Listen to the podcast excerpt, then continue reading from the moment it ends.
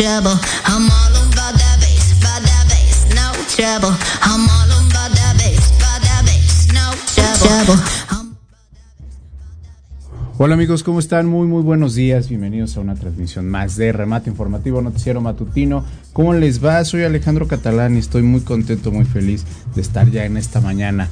Eh, ya, septiembre, mes patrio, que muchos memes dicen mes patrio. este, pero estamos en mes patrio, en el mes patrio y, y contentos de llegar ya al noveno mes de este 2022 y agradecido con todos ustedes, por supuesto, por su preferencia y sobre todo por ya estar aquí, que por fin es viernes, ya pasó quincena, hoy seguro es viernes social, para que todos puedan disfrutar, se puedan relajar, puedan este, divertirse. Y pues qué mejor que lo puedan hacer aquí en compañía de un servidor y que puedan este, estar totalmente aquí en vivo con todos nosotros. Así que este, yo les doy la más cordial bienvenida el día de hoy aquí a Remate Informativo Noticiero Matutino. Así que gracias a todos y les recordamos que estamos a través de la señal de Proyecto Radio MX, es nuestra página de, este, de internet para que nos puedan checar, ahí puedan verificar toda la parte de los podcasts, este, ustedes pueden ver ahí seguirnos y seguir toda la transmisión totalmente en vivo de, de Proyecto Radio MX como le digo, a través de los podcasts, ahí ustedes pueden este, estar en contacto con nosotros. Y pues no dejen tampoco de escribirnos. Estamos a través de las redes sociales en el Facebook Live para que puedan sintonizarnos a través de Proyecto Radio MX. Está el Facebook Live. Eh, pueden estar ahí totalmente. Proyecto Radio MX. Ahí es como estamos. Eh, Facebook Live ahorita también ya estamos en vivo ahí para que nos puedan este, seguir, puedan seguir toda la transmisión también totalmente en vivo como les comento. Y pues este, aquí estar con nosotros en vivo, mándenos sus comentarios, sus saludos y con todo cariño y con todo gusto vamos a estar aquí eh, checándolos, los voy a saludar y todo eso. Remate informativo, noticiero matutino, nuestra página en Facebook también y nuestra página y nuestra cuenta en Instagram y de igual manera también estamos totalmente en vivo a través eh, de Remate Informativo y todas las redes de Proyecto Radio MX. Así que síganme, yo estoy como arroba Alex Catalán MX. Eh, si nos quieren seguir, si quieren sintonizarnos, por favor, eh, ahí estamos también totalmente en vivo. Así que muchísimas gracias, les agradecemos que estén ya en esta mañana con nosotros y muy buenos días. Están ya desayunando, tomándose su cafecito, y todo, pues quédense aquí con nosotros dos horas de total entretenimiento, adicional, pues evidentemente a toda la parte de las noticias y todo lo que les tenemos preparados el día de hoy. Así que gracias a todos y pues bueno, vamos a comenzar esto que es sin duda el remate informativo noticiero matutino. Así que gracias, bienvenidos y pues bueno, vamos a comenzar con las noticias que siempre hay muchísimas y el tiempo como siempre se los comento nos apremia. Hoy en cabina, mi querido Diego en la producción. Buenos, buenos días. Y en la dirección general de Proyecto Radio está nuestro querido Jorge Escamilla. Ese somos el equipo de Proyecto Radio. Y este, pues feliz viernes, feliz viernes. Y con lo mejor que ahora sí hay mucha información, hay muchísima, muchísima información, mucho que compartirles, así que vamos a comenzar. Y como siempre y cada viernes eh, estamos, eh, vamos a comentarles acerca del COVID, vamos a hablar del de COVID 19 justamente, como cada viernes abrimos con estas noticias. Y pues bueno, México reporta 4.772 nuevos contagios y 42 muertes en las últimas 24 horas. En un día, justamente hasta el día de ayer, el corte del primero de septiembre, eh, se registraron 4.772 nuevos contagios de COVID-19, por lo cual la cifra total aumentó desde que comenzó la pandemia, aumentó a 7.032.024 contagios.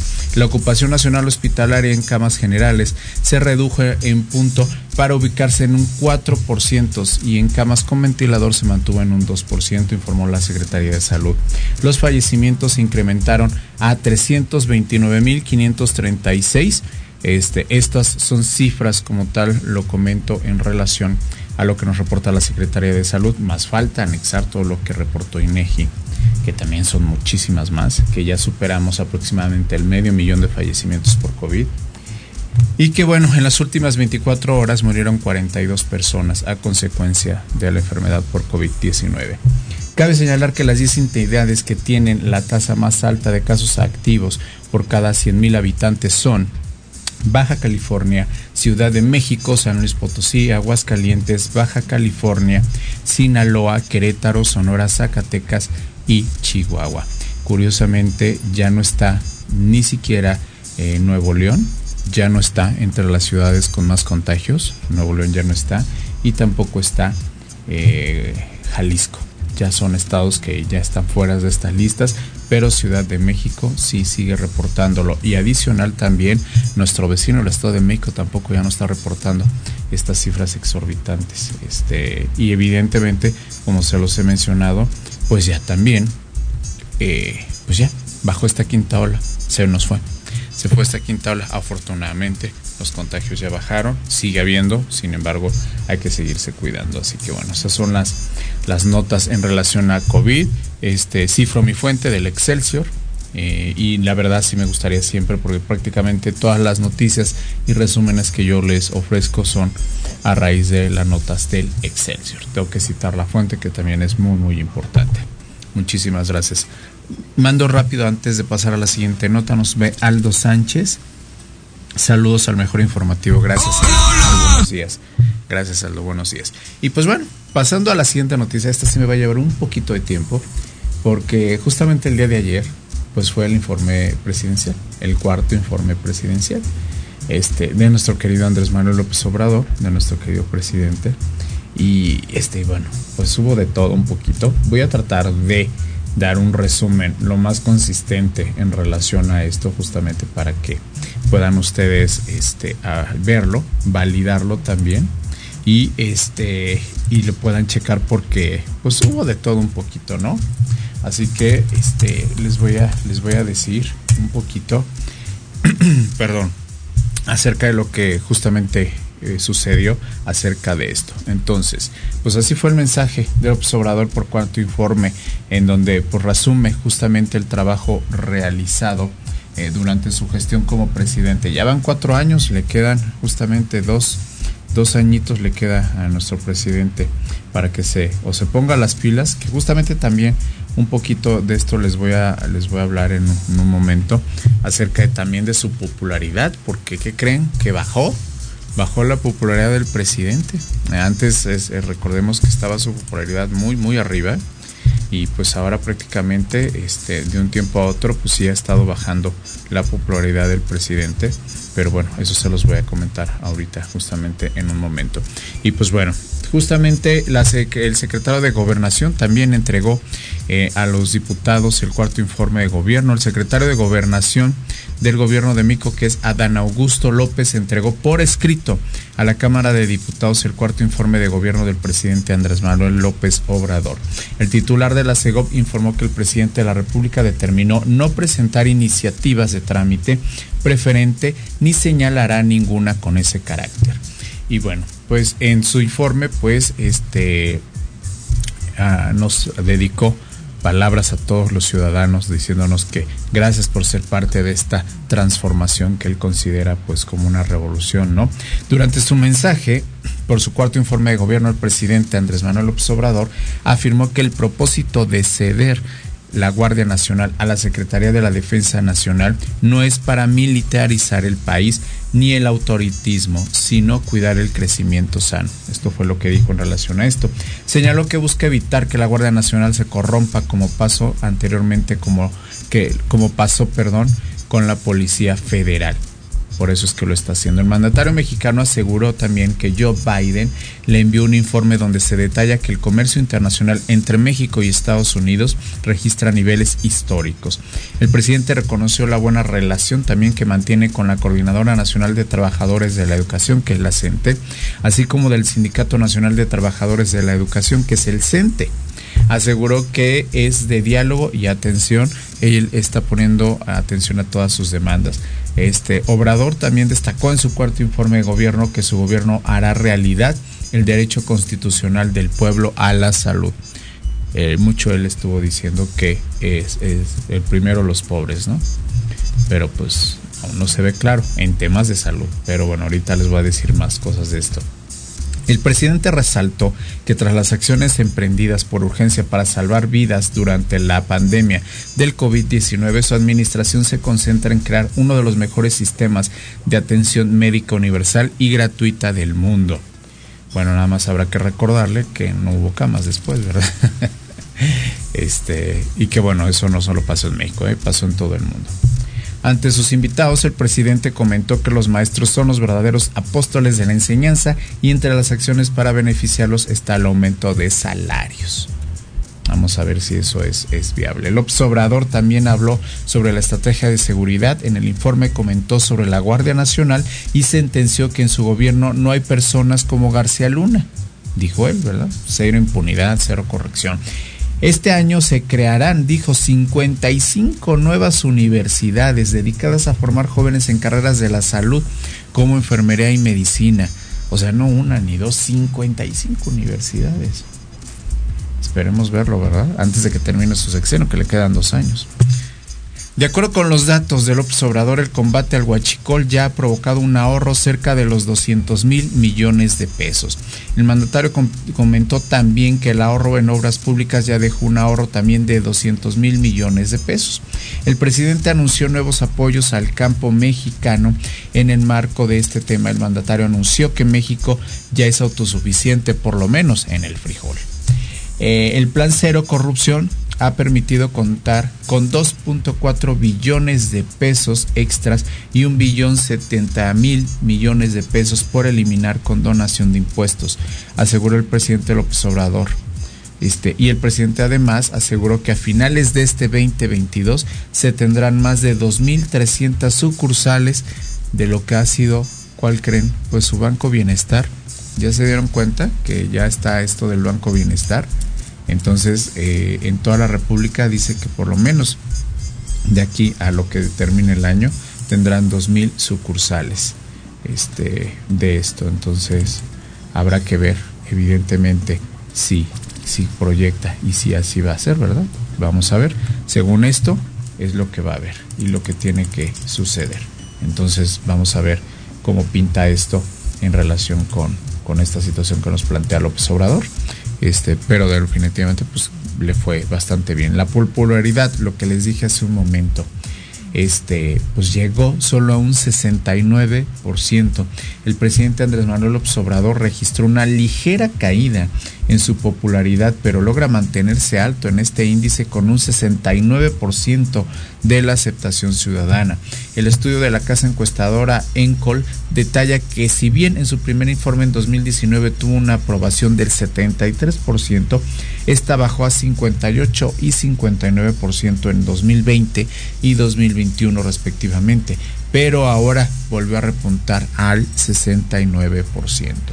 Este, yo no sé ustedes si tuvieron oportunidad de, ver el día de ayer que hayan tenido ustedes oportunidad de ver esta, esto justamente eh, del, informe presidencial, pero bueno, lo hizo en Palacio Nacional, tuvo bastantes personalidades, sobre todo de la política, que estuvieron ahí, muchos simpatizantes evidentemente Morena, sus nuevas corcholatas, como así se le dice ahora, y dentro de todo esto, pues muchos de los puntos, como se los hago saber, pues los mencionó los dijo en su momento y con justamente este, estos triunfos que él también está diciendo.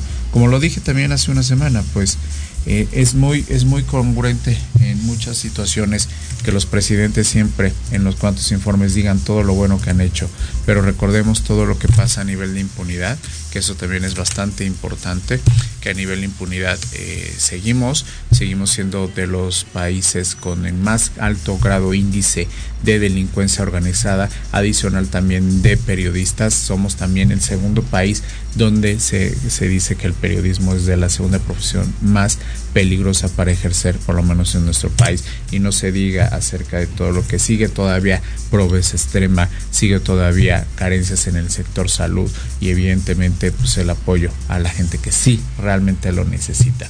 Así que eh, ustedes tendrán la última palabra como un servidor, pero vamos a ver eh, de qué va posteriormente justamente esto que está diciendo el presidente Andrés López Obrador en relación con, con esta situación. Pero bueno, eso fue el cuarto informe y pues todo al parecer va a estar lindo y bonito.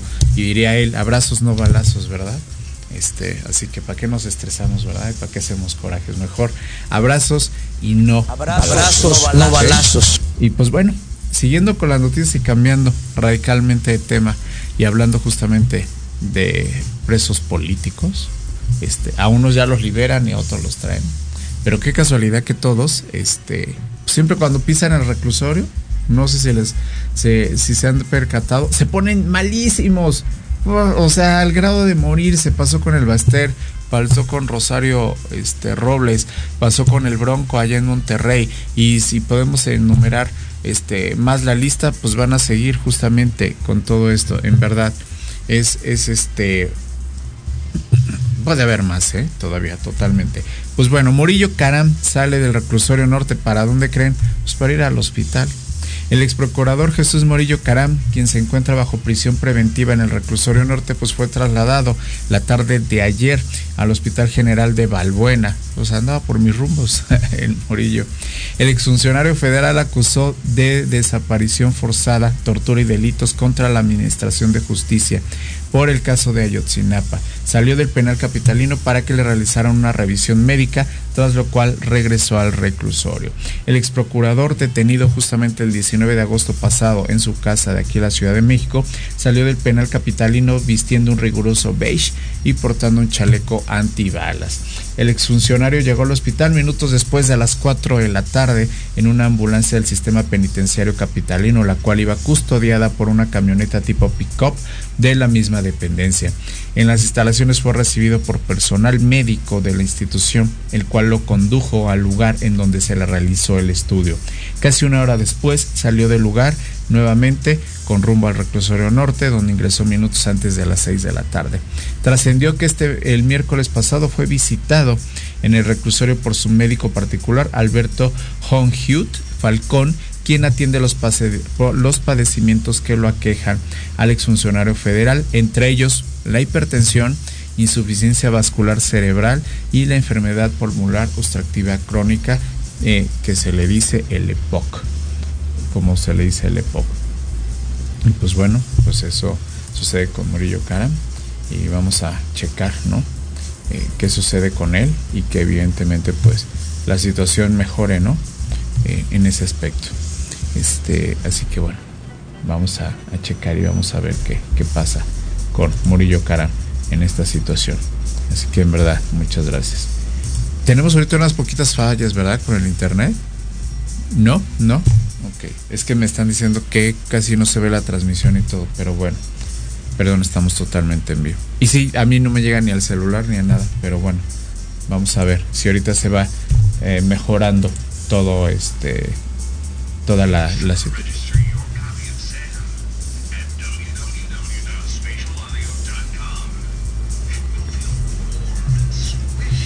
¿Y ese ruido? Yo dije, ahí se metió un ruido, disculpen ustedes. Dije, aquí hay un ruido raro. Pero bueno, siendo con las noticias y justamente lo que les decía en relación a la parte de lo del crimen organizado, que evidentemente es este, el tema, muchos de los temas que se hablaron el día de ayer dentro del este cuarto informe de gobierno, pues bueno, cuelgan a una mujer en puente vehicular en Tijuana y dejan un narcomensaje. El cadáver de una mujer que fue envuelto entre cobijas y amarrado con cuerdas para posteriormente ser expuesto en el puente de la colonia Mirador con dirección ascendente hacia playas en Tijuana, Baja California. El reporte se dio en los primeros minutos del primero de septiembre cuando policías municipales de la demarcación de playas de Tijuana recibieron el reporte de un bulto colgado en el puente. Al hacer inspección confirmaron de que se trataba de un cuerpo femenino que solo portaba ropa interior y una blusa. De acuerdo con el reporte de las autoridades, en el lugar también se localizó un denominado narcomensaje. Posteriormente en el caso, el caso perdón, quedó a cargo de la Fiscalía General del Estado, quienes después, el, después del procesamiento dieron orden de traslado del cuerpo de aproximadamente 45 años de edad a las instalaciones del Servicio Médico Forense de allá de Tijuana, Baja California. ¿Ven lo que les digo? Eh, ¿Qué onda, no? ¿Qué está pasando ahí en ese aspecto con, con la seguridad? Ahora fue en Tijuana, deja narcomensaje y una mujer colgada en un puente. Qué lamentable, en verdad. No se ha identificado el cuerpo hasta el día de hoy. Este se está esperando que se dé el reporte eh, de cómo fue asesinada esta mujer y pues eh, abrir la carpeta por feminicidio allá del Servicio Médico Forense allá en playas de Tijuana. Así que bueno, eh, vamos a ver qué sucede con esta nota y evidentemente pues que pueda seguírsele dando seguimiento. Así es. Y pues bueno, pasando otra nota también de protesta, este que tiene que ver con la comunidad LGBTQI pide a los diputados vacuna contra viruela del mono y hacen pintas justamente en el recinto. Eh, activistas de la comunidad LGBTQI eh, acudieron a la Cámara de Diputados para exigir al sector salud la aplicación de la vacuna contra el virus del mono, ampliar las pruebas de detección también en todos los estados de la República. Invitados por la diputada de Morena, Salma Luébano, los jóvenes vestidos con trajes rosas y máscaras de simio expusieron la problemática del sector salud al área, en el área de prensa de la Cámara Baja. Al finalizar su exposición lanzaron pintura al podio y escribieron con letras azules viruela del mono a manera de protesta. Al respecto, la diputada trans de Morena justificó la protesta debido a la falta de escucha que las minorías de la diversidad sexual padecen por parte de las autoridades. Alain Pinzón, director de VIHB Libre, también acusó al subsecretario de Salud López Gatel de actuar como antivacunas al no permitir la aplicación de la vacuna contra el virus del mono, que actualmente se aplica justamente allá en los Estados Unidos, entre otros países, que es allá donde se está este, aplicando justamente esta vacuna viruela del mono. Y haciendo un poquito de, historia en relación a, a esto de la viruela del mono, van a decir, bueno, ¿y por qué no? O sea, ¿por qué este por qué está esta situación? ¿Por qué la comunidad LGBT está pidiendo exactamente que haya esta situación, no? Pues porque eh, la viruela del mono lo están estigmatizando a que se está contagiando a raíz solamente para la comunidad LGBT. Entonces, esto pues evidentemente está muy mal porque no es así. La viruela del mono la está contrayendo cualquier tipo de persona con características que ya lo dijimos en, programas anteriores. Y que bueno, justamente de ella voy a hablar un poquito más adelante, un poco más adelante, porque ya se han reportado más de 50 mil casos ya en todo el mundo y México ya tiene más de 500 casos activos. Entonces, este, entiendo la parte de la comunidad, pero no debería de ser solamente aplicar una vacuna para la comunidad. Entiendo el grado de vulnerabilidad, pero yo creo y considero que esto debe de explicarse para toda la población, no solamente hacer este caso aparte de la comunidad LGBT, decir, aplíquenolas, sí, pero yo creo, considero que también todos tienen derecho, ¿no? Porque pues, todos tenemos trato con las personas, todos hacemos este, muchas otras más situaciones, eh, tenemos contacto físico, entonces no hay que hacerlo ni hay que cementarlo solamente a esta este, situación. Así que bueno, este, ahí está, para que podamos entender y vamos a ver qué sucede. Ojalá, ¿verdad? Porque sí en Estados Unidos sí le están aplicando, ¿eh? Y en otros países. Pero bueno, vamos a hablar de eso un poquito más adelante. Mando saludos a Marco Sánchez que me está saludando. Saludos Alex, muchas gracias Marquito Sánchez, gracias. Quédense aquí con el noticiero que está, este, está muy bueno, está muy, está, muy buena las noticias que traemos el día de hoy. Y pues bueno, siguiendo justamente con las noticias, pues bueno, este, Leticia Ramírez asume cargo ya como la titular de la SEP. Leticia Ramírez Amaya asumió este jueves primero de septiembre el cargo como nueva secretaria de Educación Pública en sustitución de Delfina Gómez, quien dejó su lugar para competir a la gobernatura del Estado de México en la mano de Morena justo para el 2023. La nueva titular de la SEP reconoció el trabajo realizado por Delfina Gómez, principalmente durante la pandemia del COVID-19 que llevó al confinamiento a las clases y seguir a distancia ya que se garantizó la continuidad en los servicios educativos en todos los niveles. Ramírez aseguró que dará continuidad a las políticas públicas del sector como la entrega de apoyos a través de los programas La Escuela en Nuestra y becas para el bienestar Benito Juárez, así como la actualización curricular de todos los niveles educativos. Agregó que mantendrá el compromiso del gobierno federal sobre la dignificación de los maestros y la relación respetuosa con ellos. Y nuevamente agradeció la confianza del presidente Andrés Manuel López Obrador por haberle elegido a ella por estar frente a la SEP. Pues justo vamos a ver qué sucede con ella, este, qué tal le va, qué tal le va a ella y pues no nada más a ella, Delfina Gómez, ¿no? Que se va, eh, que tiene esta candidatura para eh, poder ser gobernadora del Estado de México, que son las elecciones el próximo año. Y a partir de enero, febrero, ustedes van a ver cómo vamos a estar invadidos de spots de la gobernatura para el Estado de México. Que Morena tiene la mirada muy fija en el Estado de México, ¿eh? muy puesta y, y a cómo van las cosas, híjoles, no dudo que pueda haber ahí una gran sorpresa, pero vamos a ver qué sucede.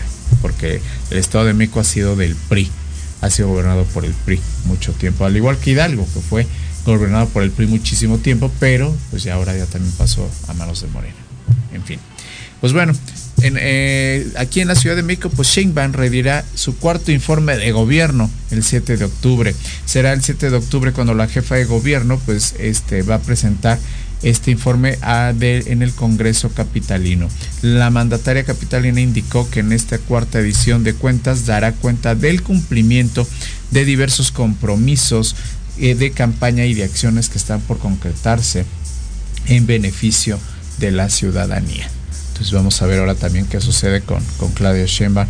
El 7 de octubre, dentro de un mesecito, ya estará rindiendo también su reporte. Hay cosas muy buenas que se han hecho aquí en la Ciudad de México, sobre todo los que estamos aquí en la Ciudad de México, pero también sobre todo este, la gente que lo ha visto y visita la Ciudad de México, hemos visto cómo se ha impulsado, pero también así como eso, tenemos bastantes carencias este, y entre ellas pues mucho, hay muchos cabos sueltos todavía en relación a la línea 12, mantenimiento del metro, este, y los caos, que también ahorita les tengo noticias de lo del regreso a clases más adelante, pero este, yo les invito a que saquen la calculadora porque van a ver en verdad todo lo que se ha invertido adimensional del tráfico, que no sé ustedes, pero esta semana se ha incrementado de manera exorbitante el tráfico también aquí en la Ciudad de México. Pero bueno, Seguimos con las noticias y bueno, muere un adolescente al caer de 8 metros de altura en Centro Comercial Santa Fe. Un adolescente cayó desde el segundo piso de la plaza comercial del centro Santa Fe en la alcaldía Coajimalpa. El incidente generó una intensa movilización de servicios de emergencia, entre ellos los paramédicos que brindaron atención a la persona lesionada. Sin embargo, ya había fallecido. Primeras versiones señalan que se trataría de un adolescente que se habría arrojado al vacío desde el segundo piso hacia la zona de comida rápida del centro comercial. Clientes que se hallaban en el interior del centro Santa Fe indicaron que personal de seguridad cerró parte de las instalaciones de la plaza comercial ahí en Vasco de Quiroga, que está ubicada en el 3800 en Coajimalpa. Este, híjoles, qué lamentable que cayó este chico ahí en, el centro comercial Santa Fe. Debe ser una impresión, bueno, de imagínense a las personas que van pasando y de repente ven que cae una persona, qué impresión para la familia. No se sabe todavía ciencia cierta qué fue lo que pasó con este chico. Sin embargo, este, pues bueno, está complicado. Es difícil la situación y, y pues es, es muy lamentable. Esto sucedió el día miércoles. Así que bueno, este, qué pena y qué lamentable. Pero ya falleció el chico. Del golpe, pues falleció prácticamente de manera instantánea. Así que ni modo. Y bueno, este también se viralizó esta semana una noticia acerca de un abuelito que vivía en condiciones deplorables. ¿Y con qué creen? Con más de 50 gatos allí en Tlalpan. Y aparte, ¿qué creen? Que sospechaban que se los comía porque encontraban a los gatos también en, jaulas, encontraron a los gatitos en, jaulas. Y bueno, ay, sí, no, no, no, qué, cosas, qué barbaridad.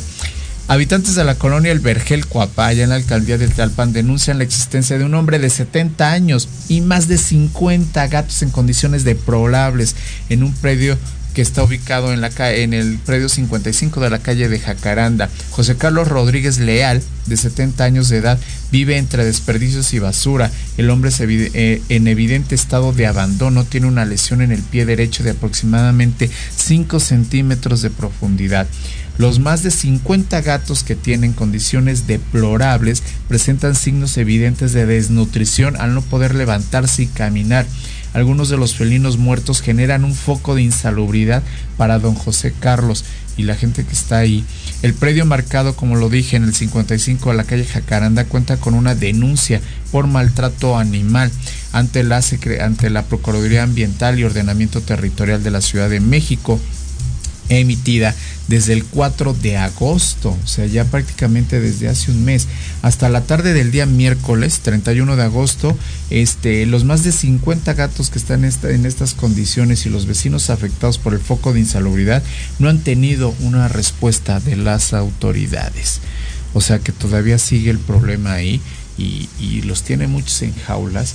Eh, suponen que este, que este señor se come a los gatos. Ay, no, no, no, no. Yo nada más decirles esta noticia me revuelve hasta el estómago. Este, de cómo este, de cómo es posible, ¿no?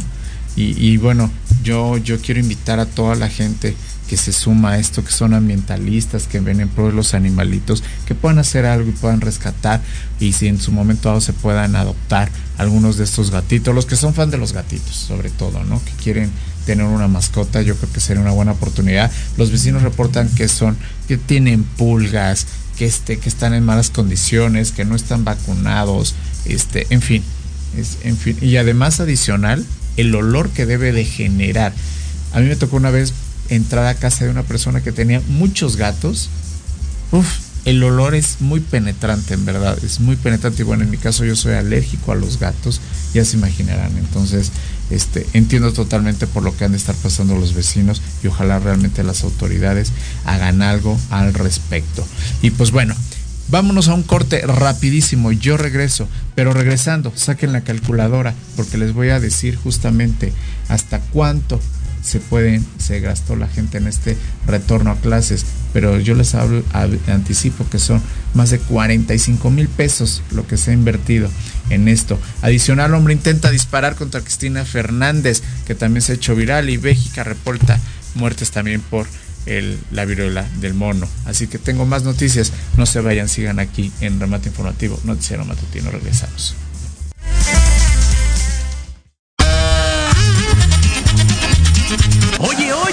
¿A dónde vas? ¿Quién, yo? Vamos Vamos a un corte rapidísimo y regresamos. Se va a poner interesante. Quédate en casa y escucha la programación de Proyecto Radio MX con sentido social. ¡Uh, la, la chulada! No te pierdas el termómetro de las estrellas con Alejandro Rubí, donde te contaremos todo lo que quieres escuchar de los famosos. Con muchas exclusivas, invitados y sin pelos en la lengua. Todos los viernes de 12 a 13 horas por Proyecto Radio MX con sentido social.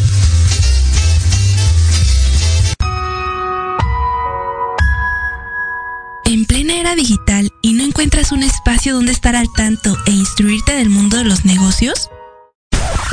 Te invitamos a escuchar todos los viernes a la una de la tarde Red de Negocios Digitales con Rosario Guzmán. El lugar ideal para conocer y aprender de los empresarios y emprendedores más exitosos de México. Programa patrocinado por la revista Red de Negocios Digitales en alianza con Proyecto Radio MX con sentido social. Solo por www.proyectoradiomx.com.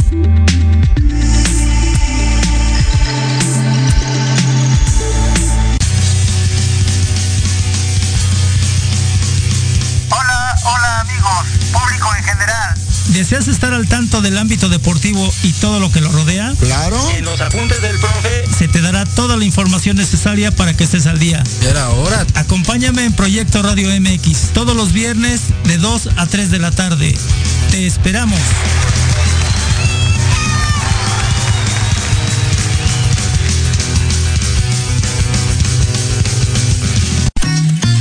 Queremos invitarte este y todos los viernes tarde a tu programa La magia de ser mujer. Un espacio que te mostrará la magia que todas las mujeres tenemos para poder salir adelante ante cualquier situación de la vida cotidiana. Tendremos la presencia de grandes mujeres que nos contarán su experiencia de vida, siempre con un corazón amoroso y listo para compartir. Te esperamos aquí en Proyecto Radio MX, la radio con sentido social.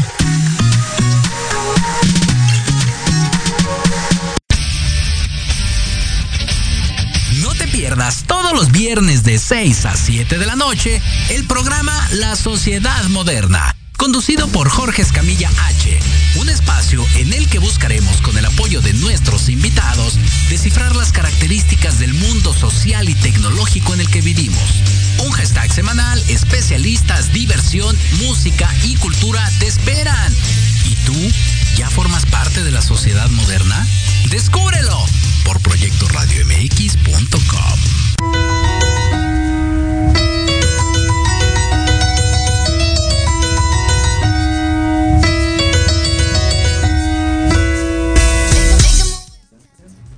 Ya regresamos amigos aquí a Remate Informativo Noticiero Matutino. Catalín, buenos días. Lo metimos buenos antes. días. es- antes, este. ¿Cómo estás? Buenos días, Catalín. Bien, bien, bien. Qué bueno. Pues bueno, él aquí va a seguir conmigo en lo que seguimos con este resumen de noticias de en esta este, eh, segunda, segunda este, parte de las noticias. Así que bueno, como les comentaba también hace, hace un momentito, pues bueno, más atascos en pre- este, que en prepandemia, el tránsito de regreso aquí a las aulas en CDMX.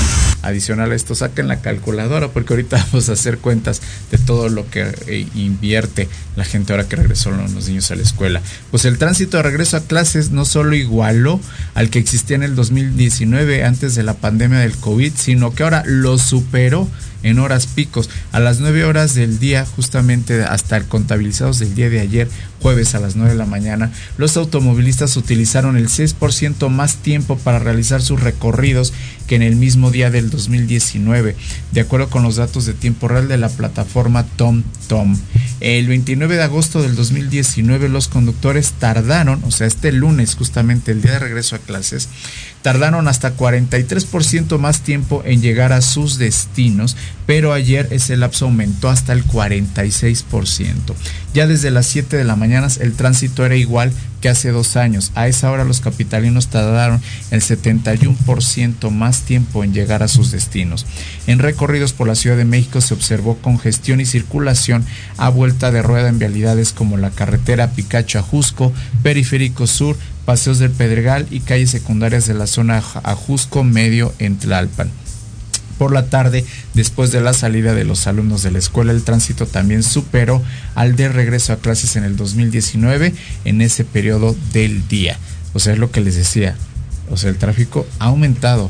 Desde a partir de este regreso a clases, el tráfico ha aumentado eh, de una manera impresionante este, en la Ciudad de México. Ahora, evidentemente, y aunado a esto del retorno a clases, eh, que es el tránsito, pues el retorno a clases hasta 45 mil pesos la gente se gastó en este retorno a clases. Saquen la calculadora y ustedes me dirán si tenemos o no razón, pues los padres de familia pueden gastar justo entre los 8 mil 91.50 pesos hasta los 45 mil 900 pesos en artículos de regreso a clases que incluyen la computadora, el celular, los paquetes de internet y justamente esto es de acuerdo a una estimación a la Organización de Educación con Rumbo.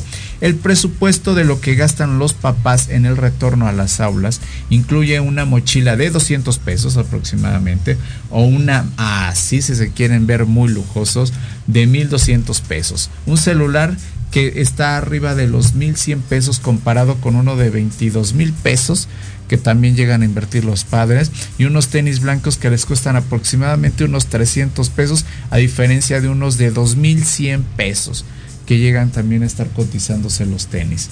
En la lista también se contempla una computadora que oscila entre los 4.800 como gasto de referencia mínimo y lo máximo que está también contabilizada justamente es una de 13.000 como gasto máximo. Los uniformes que oscilan entre los costos entre los 870 pesos como mínimo y uno de 2000 como máximo. El paquete de internet oscila entre los 249 pesos como mínimo y 2000 pesos como máximo. Además, zapatos escolares que están aproximadamente entre 174 pesos o de 100 mil inclusive. En el listado aparece una libreta de 11.5 o de 100 pesos o una calculadora de 50 o de 1065 pesos. El juego geométrico que va desde los 18 hasta los 150 pesos. Otros artículos son 12 lápices de 45 pesos o hasta 145 pesos. La caja de colores de 30 pesos, las plumas de 22, gomas de 13.50, saca puntas de 5 pesos. Y para seguir las medidas higiénicas del COVID, la lista incluye el gel antibacterial, toallas, desinfectantes y sanatizantes. El gasto mínimo de los costos son de 35, 20, 50 y 28, 50, este, 28 pesos respectivamente. Y pues eso, o sea, dense una idea de todo lo que les he dicho, ya hasta me mareé con tantas cifras. Y por otro lado, este, pues el gasto también incluye las fotos, ¿no? A muchos les piden que la foto también especial y todo esto. Y si a eso le aunan que la cuota que necesitan pagar los padres una cuota de tal, tal cosa, pues todavía más. Este, y pues bueno, justamente eh, a, a estos cálculos que más o menos les acabo de proporcionar, pues son alrededor de 400 mil pesos lo que una persona genera en el regreso a clases durante el ciclo escolar, entre reanudarles plumas, eh, gomas, sacapuntas, más todo lo que es el uniforme y todo lo que les acabo de indicar, pues es más complicado. Así que si ustedes empatizaron con estas cuentas, ya ustedes me dirán, los padres de familia, eh, pues cuánto se gastaron en, en, este regreso a clases de que ya fue este lunes y pues a pesar de que vimos a todos los chiquitines, ¿no? Contentos y felices de regresar porque ya está 100% presencial. Ya aquí ya no hay online, ya nada, ya todos los hicieron presencial. Así que ya ahorita todos los alumnos están en la escuela. Nivel medio superior, superior y todas las ¿Tú gastaste en útiles, Catalina? Desafortunadamente no. ¿No? Okay. Todavía no. Mi chica mayor le falta todavía tres semanas para entrar a la escuela en España y la de aquí no la veo, entonces realmente no sé nada de ella. Ok, bueno, pues ya oíste todo lo que te ahorraste. Mm, no es que me ahorres y si no, es que hay un detalle aquí, ¿no? Es al final que queremos gastar, ¿no? Y tú lo ponías bien fácil, ¿no? Cuesta 20 pesos un lápiz o puede costar 145, ¿no? Uh -huh. Entonces es cuestión de, de, qué le doy. O un celular de, de 22 mil pesos, dices, ¿a qué necesita un, un, niño un celular? Porque para estudiar no lo va a usar. Normalmente pues no, pero... lo van a usar para pa distracción Totalmente. más que para aprendización. Sí, claro. Entonces hay muchas cosas que va a ser para otra situación, totalmente de acuerdo. Totalmente y una computadora dependiendo a qué nivel de niño le pones una computadora. No, Estamos, sí, no, obviamente ya muchos ya se las ponen desde el nivel de primaria, ¿eh? Ya recordamos que estas generaciones ya son de, de rápido aprendizaje y ya desde el celular la, pero una cosa es que aprendas a manejar un celular o una computadora y otra cosa es que aprendas lo que realmente vas a estudiar y, y, y, la computadora el celular para un niño hasta los 16 17 años es una distracción sí sí está está complicado pero bueno ahí está la lista de eh, los padres ya me dirán si sí o si no si entraron o si no empatizan con estos gastos. Así que bueno, ni hablar. Pero bueno, pasando ahora a noticias internacionales justamente, este, dejando a un lado un poquito esto, pues bueno, eh, se hizo viral lo que sucedió justamente el día de ayer. Un hombre intenta disparar contra Cristina Fernández, vicepresidenta, y afortunadamente salió ilesa. Un hombre intentó disparar este el jueves pasado, como lo dije, en un evento público. Si ustedes ven las imágenes y hay un video también que está circulando a través de redes sociales, este se ve cómo el hombre ya va caminando, la punta con un arma, la detona, pero no sale la bala. Eh, eso nos recordó, o sea, sí, eso nos recordó lo que sucedió en el caso Colosio justamente en el 94, que es cuando sucedió esa, esa situación tan penosa en el caso Coloso, que fue lo, exactamente lo mismo aquí en México. Eh, Colosio iba allá en Lomas Taurinas, Tijuana, allá en Baja California, perdón, y le dispararon, lo mataron, o sea, y aquí iba a pasar exactamente lo mismo este pero bueno quién fue hasta el momento pues no se sabe no nos han reportado de Argentina el nombre y el dato de quién es esta persona pero se reporta que es un hombre brasileño de 35 años. Las primeras versiones indican que se llama Fernando Andrés Sabaj Montiel y fue detenido al momento justamente ahí del ataque. Testigos indicaron que el hombre se acercó a la valla más cercana a la vicepresidenta y apretó el gatillo pero como lo mencioné hace un momento, pues el disparo pues no salió afortunadamente. Le van a dar seguimiento a esto y va a estar va a estar bueno ese seguimiento que va a pasar porque pues no. Pero al final son sicarios y alguien de, Argentina lo la quería la quiere muerta. Y tarde que temprano si ya si ya llegaron a ese nivel ya tiene que cuidarse demasiado tiene que porque tiene que su seguridad su seguridad tiene que ser ya todavía mucho más alta porque si, si a este nivel llega y, te dispare de frente y en una multitud y todo, es que alguien te quiere muerto y punto. Y es lo que quieren, ¿eh? Que así quede, que te matarte, pero en fin. Pues bueno, este vamos a ver qué sucede con este caso de este hombre, que de seguro va a dar mucho que hablar todavía en la siguiente semana, de a ver qué procede con justamente con este este intento de, de homicidio con justamente de, de Cristina Fernández, la presidenta, que salió, afortunadamente salió ilesa, ¿no? Bueno, como hace también hace un momento lo reportaba y les decía acerca de la viruela del mono y toda esta situación, este, en todo el mundo se está reportando ya este, más de 500 mil casos ya de la viruela, perdón, 50 mil casos, perdón, un, error ahí de, de, la cifra, más de 50 mil casos en todo el mundo que ya se han reportado. México lleva más de 500 también casos reportados. Pero bueno, Bélgica reportó justamente la primer muerte por viruela del mono del país y justamente él es la tercera en Europa de acuerdo con el informe semanal sobre el brote que administra el Instituto Belga de Salud Pública, el Cienzano. Eh, Europa y Estados Unidos son los focos de un brote global de la enfermedad que ha registrado 50.496 casos en todo el mundo y 16 muertes, según la Organización Mundial de la Salud. Esa entidad había activado su nivel más alto de alarma el 24 de julio, clasificando la viruela del mono como una emergencia de salud pública de importancia internacional junto como sucedió con el COVID-19.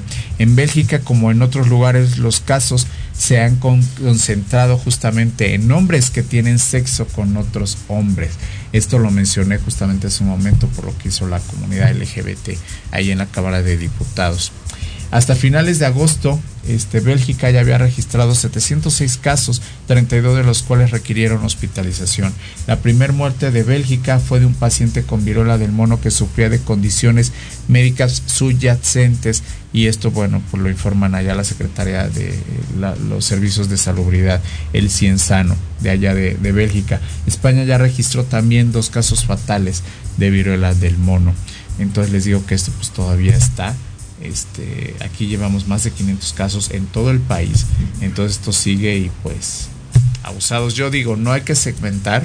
Este, hay una, hay una predisposición, por lo que están diciendo, de sexo que tienen sexo con otros hombres. Pero no hay que estigmatizar ni hay que segmentar. Porque todos podemos contraer. Una enfermedad cualquiera la puede contraer. Esto no es solamente de un nicho o no esto es cualquier persona la puede contraer. Pero bueno, este, pues vamos a ver qué sucede con esto. Y pues bueno, este, también en esta semana justamente se dio la noticia de que murió Mikhail Gorbachev, último líder de la Unión Soviética. Este, él fue el último mandatario antes de su disolución. Murió justamente el martes 30 de agosto a los 91 años de edad. De acuerdo con los medios rusos, Gorbachev estuvo al frente de la Unión Soviética durante sus últimos siete años hasta que anunció la disolución del bloque y le puso fin a la Guerra Fría con los Estados Unidos. Desde hace varios años, Gorbachev realizó constantes visitas de urgencia a hospitales rusos por un problema vinculado a la diabetes. Gorbachev fue premio Nobel en la paz en 1990 por su decisivo papel a la hora de poner fin a casi medio siglo de la Guerra Fría, que estuvo justamente entre Estados Unidos y la Unión Rusa. El hombre que dirigió la Unión de República Socialista Soviética, que antes, en su momento, yo me acuerdo cuando era niño que era la URSS, que así era, este, que le decían la URSS, pues bueno, este, fue entre marzo, la, lo dirigió él entre marzo del 85 y diciembre del 91 y pues bueno, este, luchó luchó mucho Gorbachev por evitar ese colapso. De hecho, hay una también canción. Tienen, tiene mucha cola que le pisen. Claro, pues por supuesto, también tuvo mucha responsabilidad en eso. Él fue el responsable, bueno, él y la KGB fueron los responsables de, de caer y matar a Ceausescu, por ejemplo, en Rumanía. Porque Rumanía en el 89, en junio, termina con todas las deudas y Ceausescu se va a Rusia con Gorbachev y le pide todo el tesoro que estaba, que todavía sigue en Rusia. Son 44 vagones de, de oro y muchas obras de arte. Entonces cuando pidió todo el tesoro, pues cinco meses después mataron a, Ceausescu de la nada. Uf, sí. Se montaron una revolución por aprovechando ciertas cosas y, realmente sí todo vino de, desde Kremlin. Sí, antes de que se disolviera todo esto de la URSS, ¿no? Sí, sí, sí. Este, y toda esta situación, pero sí. Murió y tiene una canción, Gorbachev. Tiene una canción, se la dedicó Locomía, justamente. Hay una canción de, de Locomía que es Gorbachev, justamente. Pero bueno, ni hablar de 91 años falleció Miguel Gorbachev. Bueno, hablando también justamente de, celebraciones y, de aniversarios, pues bueno, el cariño por Lady Di sigue vivo, cumplió justamente el 31 de agosto pasados 25 años de su trágica muerte de Lady Di. Yo sí me acuerdo este, justamente cómo suscitó esa muerte. Yo tenía en ese momento, fue en el 97, eh, yo tenía 21 años de edad justamente estaba terminando, no, no terminando, pero estaba justamente estudiando mi licenciatura. Y me acuerdo justamente este, como al otro día es, todo el mundo daba esa fatal noticia acerca de esto. Entonces, pues ya hace cuarto de siglo, justo el 31 de agosto, la princesa Diana de Gales murió a temprana edad y muy joven, 36 años. Falleció de 36 años en un accidente de tráfico allá en París, justamente durante la semana que precedió a su espectacular funeral. El Reino Unido se sumó en una efusión de dolor popular sin precedentes que sacudió a una monarquía que muchos vieron de alguna manera insensibles, ¿no? Y estuvo a punto de terminarse la monarquía en Inglaterra con ella. Sí. Tuvieron cosas muy fuertes allá y, y por el cariño y, y- y porque sabían mucho y mucho inglés y muchos en Europa por lo menos sabíamos del tema de- del machismo de, De Carlos. De Carlos y muchas cosas que pasaron y de, de transformar de una persona que realmente intentó hacer todo por el pueblo de, de matarlo de alguna forma de hacer que, que se maten de alguna forma Sí, sí. Les voy a platicar un poquito acerca de esto, una pequeña y un resumen de crónica acerca de justamente de lo que pasó esto. Y bueno, este, justamente la eh, divorciada desde hace un año con el heredero del trono, el príncipe Carlos Diana y su adinerado nuevo amante, el empresario egipcio Dodi Fayed, sufren el acoso de la prensa durante sus vacaciones de verano en el Mediterráneo. Llegan a París en la tarde del 30 de agosto y cenan esa noche en el Hotel Ritz, propiedad de Mohamed Al Fayed, padre del amante de Lady Di. Intentan salir discretamente en un Mercedes por una puerta trasera poco después de medianoche. Perseguidos por paparazzis en moto, el coche choca a gran velocidad contra una columna en un paso subterráneo cerca del puente del Alma en la orilla norte del río Sena, opuesto justamente a la Torre Eiffel.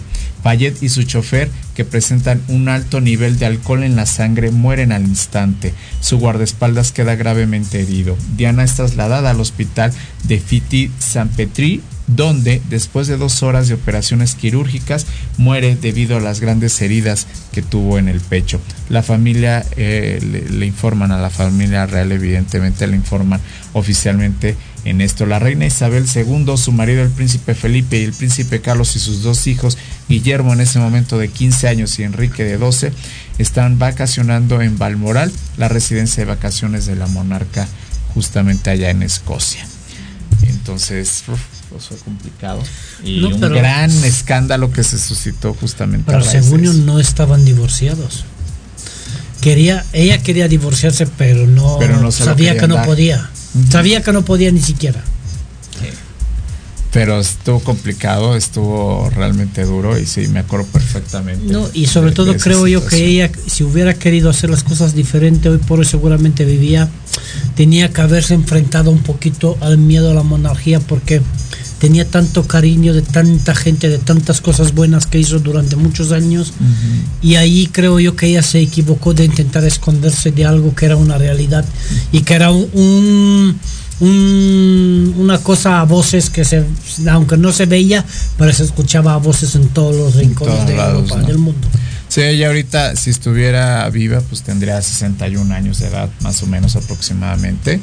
Y este, y pues bueno, es recordada como una de las princesas con más ángel, que apoyó muchísimas causas, entre ellas el VIH también, y muchas causas de, de desnutrición en todo el mundo, aliada de Elton John, de Michael Jackson, de grandes personalidades y celebridades en el mundo. Y supo- y muy querida por la Madre Teresa de Calcuta. Hay una foto ahí que creo que ya la pusieron ahorita de, de cómo No, y- apoyó todas Y estas sobre todo que supo llegar, hizo mensajes, supo llegar donde tenía que llegar para sensibilizar a muchos artistas, muchos, para apoyarla en sus causas. Totalmente.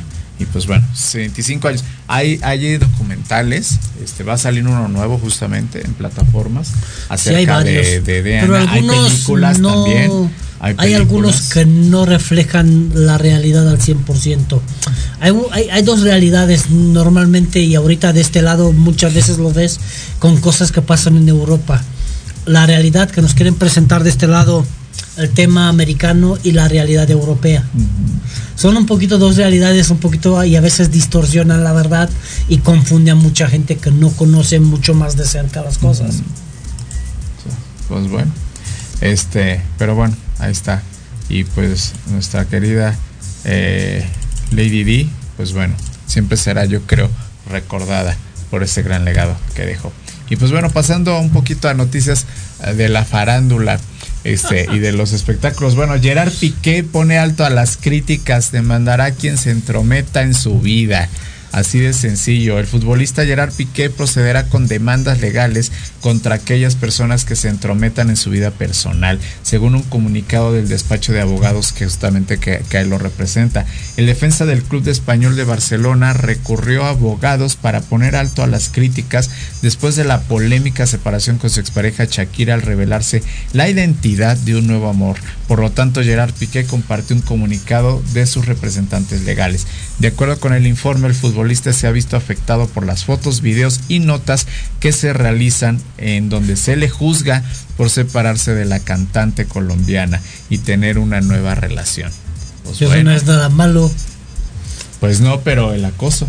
Es, eh, lo que no le gusta es justamente este acoso sí, que ha generado es que la prensa hacia con él por este morbo de ver ahora qué es lo que está haciendo, ¿no? Entonces, sí, por eso, pero a ver, esa, eso te expones cuando llegas a ser figura pública, ¿no? Ya no tienes vida privada y eso lo tienes que saber desde antes, ¿no? ¿A qué me entrometo? ¿A quién vas a demandar por decirte? Y sobre, y sobre todo que son dos grandes personalidades, tanto él en su ámbito sí, claro. como ella a nivel musical. Y, y, y, te lo pongo fácil, no sabes cuál es el más grande, ni siquiera. Uh -huh. Porque los dos son...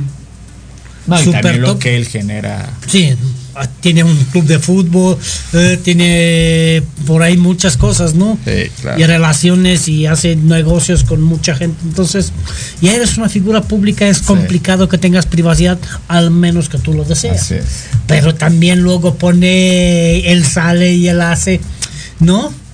Ese piqué le encanta, es ojo no, alegre. Y, y siempre, no, pero siempre. Bueno, y varios futbolistas. ¿eh? No, fíjate, no, pero hay una cosa y un detalle muy importante. Piqué en específico siempre ha sido de la, la sangre caliente del periodismo deportivo en, en Europa. Uh -huh. Entonces, sí le gusta, pero ahorita como le afecta un poquito más directo, digamos, el tema familiar, no el tema a sus hijos. Sí. A él le pegan tema a sus hijos porque sus hijos van si eran más chiquitos a lo mejor y no tanto, ¿no? No, pero, pero como son ya grandecitos cuenta. y se dan cuenta de lo sí. que ha pasado y ven qué pasa, que el papá va con una y con otra, pues final las mentiras tuyas de antes no le puedes decir a tu hijo, ah, fíjate que no, que pasó que tu mamá está loca. Sí, no pueden decir, no, no sí, Entonces, correcto. ponte y guárdate y, y, haz las cosas diferentes. Pero pues Porque él dice que, que, aguas, aguas con quien se mete en su vida, nah. porque pero nadie se ha metido, lo han visto en la calle y lo han publicado nada más. Son nadie se, ni siquiera le han dicho que hace esto o ha hecho. Claro. Él se mete en tu vida cuando te dice, te cuentan mentiras, ¿no? De que estás haciendo una cosa y tú ni al caso. Que, que te levante falsos. De ahí en fuera no hay no hay gran cosa que, que se han intrometido en okay. su vida. Lo ven en la calle los periodistas. Y hoy por hoy no tienes privacidad. No, pero hoy por hoy no tienes privacidad. Yo lo veo en la calle y lo quiero subir a redes sociales le, le, grabo 20 segundos y ya lo está en las redes sociales, está en boca de todo sí, el mundo. Es correcto. Ya Pero no bueno, tienes privacidad vamos, hoy por hoy. No, vamos a ver qué sucede. Ya ni nosotros siquiera. Sí. ya se meten hasta nuestras vidas, pero bueno. Oigan, este, cirugía de Eugenio Derbez fue un éxito. Alessandra Rosaldo lo comentó, su, su, esposa. Eugenio Derbez se encuentra en recuperación luego de la cirugía a la que fue sometido tras lesionarse el hombro y la cual fue un éxito, aseguró Alessandra Rosaldo, su esposa. El actor de, este, del ballet, justamente esta nueva película que sacó, se lesionó el hombro cuando jugaba un videojuego de realidad virtual con uno de sus hijos. Al parecer se trataba de David Derbez cuando estaba jugando. La noche del 29 de agosto, Alessandra Rosaldo dio a conocer que Derbez se había accidentado hace unos días y aunque él se encontraba bien, debía ser intervenido quirúrgicamente y el procedimiento era complicado, pero no comprometía su salud. Bueno, pues habrá que ver en estos próximos días a ver qué más comentan en relación a la salud de Derbez, pero bueno, fue sometido a una cirugía, pronta recuperación a él. Y bueno, también entre otras noticias, este es González Iñárritu compite en Venecia con un homenaje íntimo a México. Esas son buenas noticias para los mexicanos. El mexicano González Iñárritu, uno de los autores más talentosos de cine, compite desde el día de ayer por el León de Oro de Venecia, por Bardo, falsa crónica de unas cuantas verdades, un, un homenaje íntimo que hace aquí a México. Aplaudida en su primer pase a la prensa, la película de tres horas de duración narra con imágenes deslumbrantes el viaje a México para retirar un premio de un exitoso periodista y documentalista mexicano, interpretado en este caso por el actor Daniel Jiménez Cacho. Producida por Netflix, presente con cuatro filmes y una serie, el filme aspira al máximo galardón que será otorgado el próximo 10 de septiembre por un jurado encabezado por la actriz Julianne Moore. La película compite junto con otros 22 filmes, entre ellos 5 italianos y 5 franceses dirigidos por reconocidos cineastas. Otro latinoamericano, que es el argentino Santiago Mitre, compite el sábado con la película Argentina 1985, sobre el fallo histórico en contra de las tres primeras juntas militares de la dictadura que se dio en Argentina entre el lapso de 1976 y 1983. Así que, pues bueno, vamos a ver, ojalá se traigan algo y, le vaya bien a González Iñárritu con esto justamente. Así que, pues felicidades y ya estaremos sabiendo el 10 de septiembre si se hicieron acreedores a este león allá en Venecia. Así que felicidades a González Iñárritu. Y bueno, también esta semana, pues bueno, el lunes pasado, pues Silvia Pinal compartió su felicidad tras un homenaje que le hicieron ahí en Bellas Artes. Ella mencionó que siempre soñó tener ahí un homenaje. Después de insistencias y polémicas, el homenaje a Silvia Pinal finalmente se llevó a cabo en el Palacio de Bellas Artes. Ante esto, la actriz confesó que con este evento se cumplió uno de sus más grandes sueños. Exactamente este homenaje se llevó este y pues bueno, contó con la participación de la descendencia de la diva del cine mexicano como sus hijas Alejandra Guzmán, su nieta Stephanie Salas, Michelle Salas, su otra nieta y su hija quien fue la que organizó este evento que fue la actriz Silvia Pasquel que también estuvo ahí presente. A solo unos días de alcanzar por los 91 años de edad, los que va a cumplir el próximo 12 de septiembre, el Palacio de Bellas Artes pues le rindió este homenaje. Eh, ella trabajó y van a decir que por qué Silvia Pinal se le hizo un homenaje en Palacio de Bellas Artes. Se le hizo sobre todo por esta situación y por estas películas que ella tuvo, que fueron ganadoras y fueron este, a nivel internacional, entre ellas una de ellas Viridiana, este, estuvo dirigida por Buñuel en su momento y pues bueno, recordemos toda la gama y trayectoria de esta gran actriz mexicana del cine de oro y, y actualmente y pues bueno, este, la señora ya se nota cansada, pero se notó muy contenta, muy feliz, le hicieron un homenaje este, Alan Estrada, estuvo también ahí Estefany Salas en un musical, junto con Bianca Marroquín también, le hicieron homenajes de algunas puestas musicales que ella ha encabezado, Ignacio López Tarso, con quien hizo Hello Dolly, también estuvo ahí acompañándola, entre otras grandes celebridades que se dieron cita el lunes pasado en punto de las 5 de la tarde en el Palacio de Bellas Artes. Así que un abrazo a la gran diva del cine mexicano que es de las que quedan ya prácticamente la última que quedan.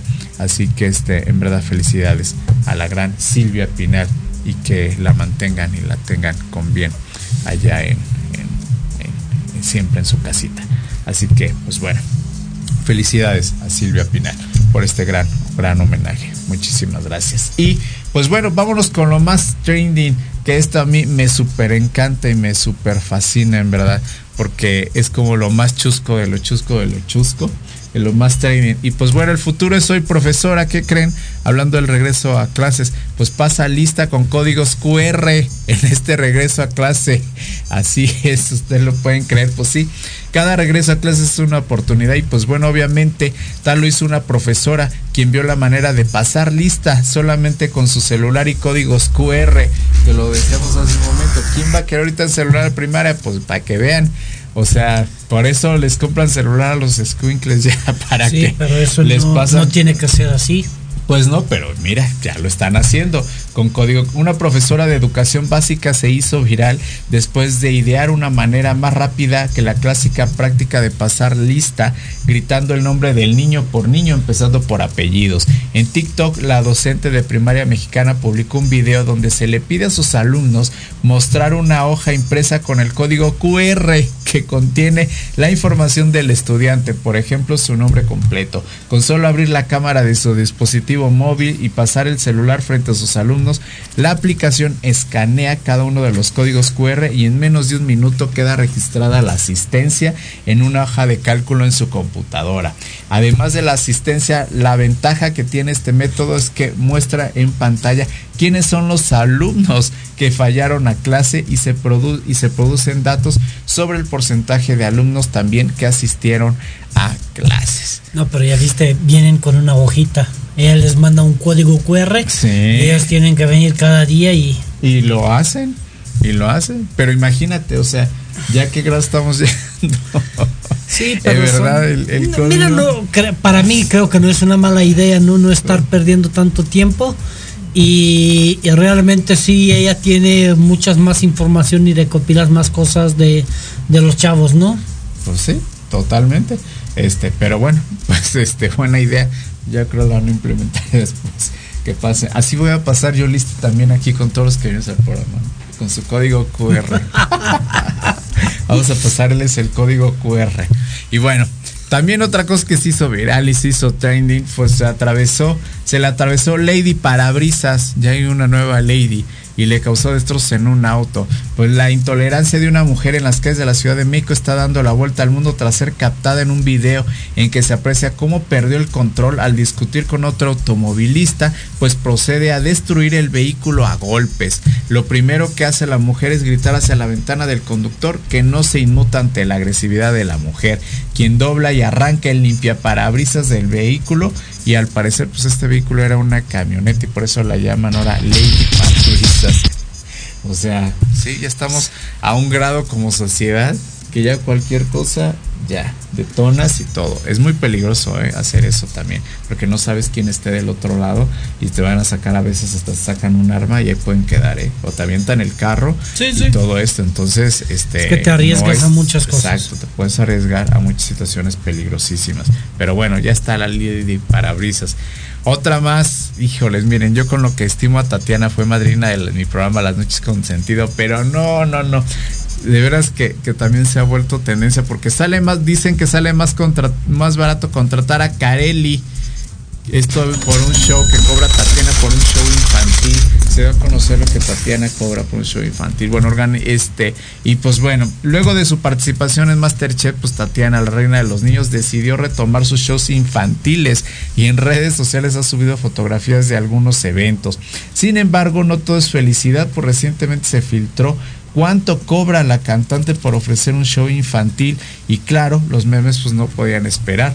Algunos inclusive internautas también bromearon que les sale más barato contratar a la influencer Kareli Ruiz de acuerdo con un folleto viralizado en sus redes con los costos siguientes. Si me los pueden poner por favor en cabina porque está magistral, está de veras que está magistral el, el costo, si ahí me lo ponen, eh, sí, ahí está, este, de los costos, o sea, o sea, nada más para que se chequen. Presencial. Tatiana les canta dos canciones y las mañanitas, sin botargas ni bailarines. Nada más va a partir el pastel y dura 30 minutos, 40 mil pesitos. El mini show les cuesta 90 mil pesos. Canta cuatro canciones y las mañanitas con bailarines, botargas, dependiendo obviamente de la canción, y parten el pastel. 45 minutos. Y el show completo que dura una hora y 15 minutos, 200 mil pesos. Un show completo con botargas y bailarines, las mañanitas y parte el pastel. Pero 200 mil barucas con eh, yo no veo nada de, de extraño en eso. Pues no, pero. Yo eso cobro. Si me quieres contratar, qué bien. Y si no, pues lo siento. Ahí es Sí. el- la ley de la oferta y la demanda. Yo cobro eso. Si quieres que esté. Por quien soy, por lo que. Pero está, estás de acuerdo, Catalín, que a final de cuentas esos datos no tendrían que filtrarse. Justamente por lo mismo. O sea, tú puedes cobrar a lo mejor si quieres el millón, pero en corto, ¿me explico? ¿Cuánto No, se te manda un correo Eso y te de, mando la de información? cosas al mismo tiempo también se filtran, que la gente lo sepa. Claro, Incluso desde, claro. desde el medio de Tatian los filtran de alguna forma para que la gente sepa lo que cobra, porque a lo mejor la gente espera que cobra hasta más. Pues sí. Pero pues bueno, mi pobre Tatiana ya le hicieron memes por todos lados. No por pasa esta nada, pues qué bueno. Y todo esto. Y bueno, pues ahí ya saben si quieren contratar. Ahí si tú quieres a Tatiana para tus hijas, ya sabes cuánto cobra. Entonces, Sí, exacto, por eso no hay nada de malo. El Sí. problema es que te estafen con algo, que te vendan algo que, que no es. que no es, que pero son mis servicios, me quieres contratar, que Adelante, y si no, pues gracias por participar, ¿no? Ay, mi tatis, le mando un beso a nuestra manina de las noches con sentido, una gran amiga, así que muchísimas gracias. Y pues bueno, este, entre otras cosas que se hizo viral, pues también ya está, quieren participar en el ensayo clínico de la vacuna Patria. pues ya hay donde registrarse, en verdad. El doctor López Gatel este, abrió la invitación a participar en el ensayo clínico. Catalina dice que miedo. En el ensayo clínico justamente de esta vacuna que se llama Patria, la vacuna mexicana contra el COVID, que previamente ha demostrado seguridad y eficacia según los índices de desarrollo de inmunidad que superan inclusive a otras vacunas existentes. La vacuna Patria contra COVID se desarrolla ya en CONACID. Esta inicia su última fase de pruebas con la aplicación del biológico en humanos y con ello confirmar su eficacia, informó justamente la titular del CONACID, María Elena Álvarez Builla. La funcionaria explicó en la, que en, una rueda de prensa matutina en el Palacio Nacional que se concluyeron las pruebas de la vacuna en animales y se comprobó que es eficiente y compatible cuando se le mezcla con otras vacunas contra el COVID-19. La tercera fase del estudio concluirá justamente en este diciembre del 2022. Una vez que se tengan los resultados, se podrá obtener la autorización para ya el uso de emergencia. Si ustedes quieren participar como voluntarios o voluntarias, este, pues bueno, eh, tienen que ustedes que registrarse. Ahí más adelante hay una, una página en la siguiente imagen donde dice dónde te tienen que registrar. Y pues bueno están justamente van a estar este, validados. Y uno de los requisitos principales que les piden es que no se hayan puesto ninguna vacuna de COVID. O sea que no tengan ninguna no se hayan puesto una sola y que quieran participar como parte de este ejercicio de vacunación ahí está ahorita en pantalla Ahí está para que quien se quiera registrar, ahí pueden registrarse como voluntarios y no deben de tener ninguna vacuna y ser mayores de 18 años. ¿Y cuánto pagan? no, pues que te van a pagar. Pues para matarte. No, pues por matar. ¿Qué te van a pagar? A ver, López Gatel, no puedes esperar otra pues cosa. Pues por eso es de prueba, para ver qué pasa. Pues ahí si quiere alguien ir pues ya sabrán, ¿verdad? Lo que le arriesgan y lo que pasa. Afortunadamente estoy vacunado, entonces no puedo ir. No, pues ni yo, pero bueno. Y pues para terminar, justamente, pues otro abuelito cantante se viraliza porque nadie lo fue a ver. Y ahora abre el show de Gerardo Ortiz. ¿Qué tal? Dicen que el show debe continuar. Rogelio Veina, el, el mostresco, este, es muestra de ello. Este cantante ranchero de la tercera edad se presentó en la Feria Nacional de Fresnillo 2022, pero nunca imaginó que a su presentación acudirían solo cinco personas. Lejos de agüitarse, el montrenco mostró tablas esas que le da el tiempo y da como gallardía y salió al escenario y deleitó a sus fieles seguidores. No faltó quien pidió al patronato de la FENAFRE, que es la Feria de Fresnillo, una nueva oportunidad para que el Montresco pues, muestre nuevamente su talento. Los organizadores de la feria le propusieron que ahora abrirá el concierto del cantante Gerardo Ortiz. Ay, ternura, mi señor, ahí se ve la imagen, ahorita está él cantando. Y solo, no hay nadie, no hay nadie, solo cinco personas. Hay un abrazo al Señor, de veras, como para abrazarlo y decirle, no importa mi don, usted dio todo en el escenario, usted siguió y procedió. Así que tierno abuelito, un señor grande. Entonces, este, qué bueno que ahora como recompensa le van a dar que abra el concierto de Gerardo Ortiz. Así que bueno, estas fueron todas las noticias de su remate y pues ahorita regreso rápido porque Catalín tiene mucho también que decirnos acerca de los deportes y los espectáculos como querido Andresito Lara. Así que regreso, no se vayan, siguen aquí en Remate Informativo, Noticiero Matutino. Proyecto Radio MX, tu opinión es importante. Envíanos un mensaje de voz vía WhatsApp al 55 64 18 82 80 con tu nombre y lugar de donde nos escuchas. Recuerda 55 64 18 82 80. Ahora te toca hablar a ti.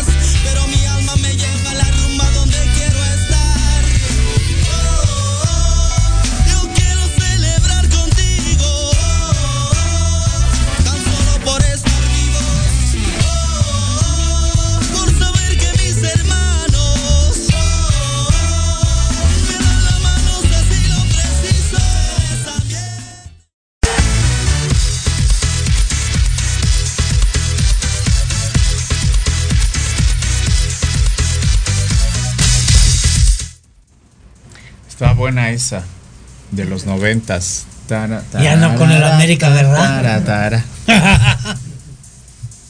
Hace ocho días, ¿qué tal bienvenida te dieron, eh? Sí, exacto. O sea, qué, qué, qué buena bienvenida te dieron hace ocho días. No, ¿eh? es mejor.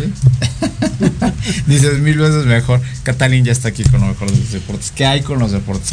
Pues muchas cosas y ya lo más nuevo pues es que se acaban de, de terminar las, los segundos libres de la Fórmula 1 en eh, Holanda, Países Bajos más bien, donde Checa Pérez en, el primer, en las primeras libres terminó octavo, en las segundas terminó duodécimo y hay una cosa que, que no, no me cuadra con Checo Pérez, no entiendo qué, qué pasa con él al menos que, que trataron algo que va a ganar en, eh, en México, no le veo otras cosas porque la, la semana pasada en el Gran Premio de, de Bélgica salió segundo y terminó segundo igual, pero la diferencia es que su compañero de equipo salió decimocuarto y terminó primero.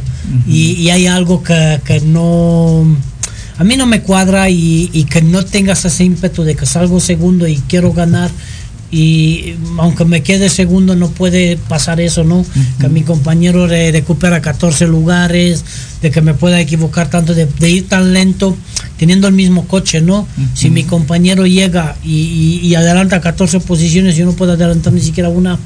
Se me hacen muy complicadas las cosas y, y justo después de que se terminó justo la carrera y cuando adelantó eh, Verstappen a, a Pérez, digo, al menos que esté pactado que va a ganar en México, lo, lo más seguro que suceda eso si los demás equipos no se ponen las pilas, Pero Checo quedó fuera del top 10, ¿no? mm, no. ¿No? No, no, no. Él va segundo en la o tercero va segundo o tercero en la clasificación general. Pero el detalle es eso que no le veo el- ese ímpetu de, de, de, de, seguir, de presionar un poquito a su compañero, ni siquiera. Ya se acostumbró que este año va a ser el segundo piloto, que va a ser siempre el segundo piloto del Red Bull y, y no le ves, de repente tiene destellos, al menos que también su compañero un poquito se equivoque, pero si no, no hay manera con él de, de intentar hacer algo más, ¿no? Y estar ahí, aunque ganas muchos millones, pero necesitas algo más porque estás en el equipo que fue campeón año pasado, tienes un buen coche, se supone, ¿no? Pero tienes que sacar tu talento a pasear porque si no, ¿de qué te sirve? Ser un segundo siempre, pues, y, y como lo dije y lo pensé la semana pasada, digo, después de que se terminó la carrera, digo, al menos que esté pactado que, que él va a ganar en, eh, en México, bah, no le veo otra manera de que te dejes de esa manera, que tu compañero te alcance de esas magnitudes. Entonces me tiene un poquito frustradito y ahorita este fin de semana pues vemos que de momento no va muy bien. Vamos a ver qué va a pasar mañana las calificaciones. De momento pues el rendimiento están probando muchas cosas también los viernes normalmente son de eso pero muchos de los viernes pasan las carreras sobre todo a veces. De cómo manejas el viernes vas manejando en la carrera porque es ahí donde va, va hoy pruebas algunas cosas si no te funciona no te van a funcionar la carrera. Entonces realmente a mí Checo me tiene un poquito descontento pensaba que y veía algo más de él, pero al final o que el equipo no lo deja, o que él no quiere tampoco, o que hasta ahí le llegó su talento y su forma de conducir. De ahí en fuera no le veo para poder irse más adelante y por qué no que Checo pueda ser un campeón del mundo. Y, y es ahí donde te quedas con la frustración, ¿qué está pasando? Porque tampoco cuenta nada. Bueno, Y ese es el todo, problema. y lo más importante, los patrocinios. Sí. O sea, ¿cuánta gente no está apostando por él? Él ya es una marca como tal. Sí, por eso, a eso voy, esa es mi frustración todavía más, ¿no? Porque tiene respaldo de, de muchas cosas, de un equipo con renombre, que ha ganado muchísimo. Entonces, mm, y, y no lo dudaría que si alguien realmente llega a algún talento muy importante, que lo desplace de ahí, incluso por el falta de esa de, de ímpetu de decir, no, no, aunque tú mi equipo dice, yo tiro. Y hasta donde alcance, ¿no? Y la buena, una de las buenas noticias también es que el jueves ya empieza la NFL. Para todos los fanáticos del fútbol americano, ya el jueves empieza la, la NFL con un partido entre los Búfalos y los y Los Ángeles, ¿no? Y, y realmente en Sophie Stadium y ya una temporada muy esperada donde ha habido muchísimos cambios, donde por ahí Russell Wilson firmó casi un acuerdo de para muchos años de 245 millones de dólares para ser el correback de de ay Dios se me de los Denvers y, y porque ya quieren después de siete años salir de esa racha de siete años que no llegan a la postemporada un Denver que ha ganado Super Bowls con un Manning espectacular en sus años en sus momentos pero realmente sí la NFL también ha habido muchísimos cambios y, y muchas cosas y donde los muchos de los jugadores de de la temporada pasado han designado como el mejor jugador de la temporada pasada a nada más y a nada menos que a Tom Brady y nada de fuera del otro mundo y por ahí se habla un poquito de vamos a ver cómo va a ir el Kansas City con Mahomes porque por ahí han habido ciertos detallitos porque ya no tiene muchos corredores, solo tiene uno que donde realmente se entiende muy bien Mahomes. Y, y, de ahí vamos a ver cómo empieza eso y porque la temporada es larga, pero en la NFL si el primer partido lo pierdes después es muy complicado ya ya agarrar ritmo para eso. Y sobre todo la, la conferencia oeste se ha puesto muy muy ruda y vamos a ver ahí cómo va a ser porque ahí hay cuatro corebacks muy buenos donde los equipos y, y dices y yo me acuerdo hace unos años no que Tennessee o que por ahí los Raiders había un momento malo. Hoy por hoy han invertido muchas cosas y los equipos que ganaban Super Bowl hoy por hoy están muy abajo. Uh -huh. Y ahí interviene, y eso es el detalle muy bueno del draft de la NFL, donde primero los equipos peores van escogiendo siempre eh, primeros, entonces te puedes llevar cualquier jugador que tú uh -huh. quieres del mercado que hay en el, en el draft. Entonces, realmente creo yo que ha sido eso de igualar fuerzas de, y no a coste de mucho dinero pero ya luego le haces los contratos a los jugadores ya es otra cosa y cómo te los mantienes pero de hacer un equilibrio no porque por ejemplo te pongo un ejemplo no los Cowboys que llevan 20 años sin llegar ni siquiera a un Super Bowl uh -huh. y, y eso y, y con mucho dinero y aún así no pueden hacerse un equipo. ¿Por qué? Porque de repente, como te toca en el draft la quinta, la sexta o la séptima elección, pues no puedes llegar a comprarte claro. los 6, 7 primeros mejores, ¿no? O a lo mejor de los 30 jugadores mejores apenas te puedes llevar uno. ¿Por qué? Por, por esa igualdad igualdad de que los, los equipos más más eh, de con más carencias deportivas porque no son uh -huh. económicas ni siquiera son carencias deportivas van escogiendo primero los jugadores mejores para y esto ha hecho muy bueno en la NFL de igualarlos y ponerlos a competir a todos parejos uh -huh. no a base de, de, talonario que luego puedes ficharte comprarte otros jugadores y traértelos de otra forma ya es otra cosa pero en el draft sobre todo los jóvenes se los traen a, a punta de, de, de, tu rendimiento y malo, pues intentan balancearlo siempre y no tener tres, cuatro equipos muy malos que van perdiendo siempre y los demás tres, cuatro buenos que siempre van a, a, a llegar y si no, como ha pasado, ¿no? Con un Filadelfia que ha ganado un Super Bowl sin que nadie se lo espere casi, uh -huh. casi, con un poquito de suerte hace unos años, ¿no? Filadelfia gana un Super Bowl sin en muchas cosas. Uh -huh. y realmente pues vamos a ver qué, qué, va a pasar con este inicio del de la NFL y un, y un detalle ahorita y curioso y, y, y, ligado justo a jugadores a jugadores y a, al capricho y a, al ego de muchos jugadores. Y ahorita tengo que venir con una mala cosa de, de sobre todo de jugadoras de fútbol femenil. Uh -huh donde se han montado un motín en, en la selección española de fútbol femenil. Uh -huh. y, y, por ahí querían que se destituyera el entrenador y al final cuando vieron que no le hicieron mucho caso y, sin, y ni siquiera teniendo argumentos de decir por eso y decían que por temas deportivos. Y yo les digo y de aquí se lo, se lo pregunto el entrenador juega en la cancha si el entrenador ha hecho la selección de las... si por lo regular ellos ya habían pisado antes cancha, ¿no? Sí, por eso no, pero yo me refiero porque están hablando de los temas deportivos de ahorita de la selección, que, que el equipo no ha llegado a pasar ciertas calificaciones y todo el rollo. Y yo, le, y yo les pregunto a ellas, las todas las jugadoras que están en la selección em, española de fútbol hoy son las mejor, casi las mejores en su puesto en España. Entonces no puedes venir y decir nunca el entrenador. El entrenador pone lo mejor en la cancha. ¿Quién tiene que sacar la chamba? Ellas. Y si no te gusta el estilo, no después de que te convoca el entrenador, te vienes y le montas un motín. No, no te conviene, no, no te gusta como entrena el entrenador, sales y dices, no quiero ir a esta convocatoria, por esta razón.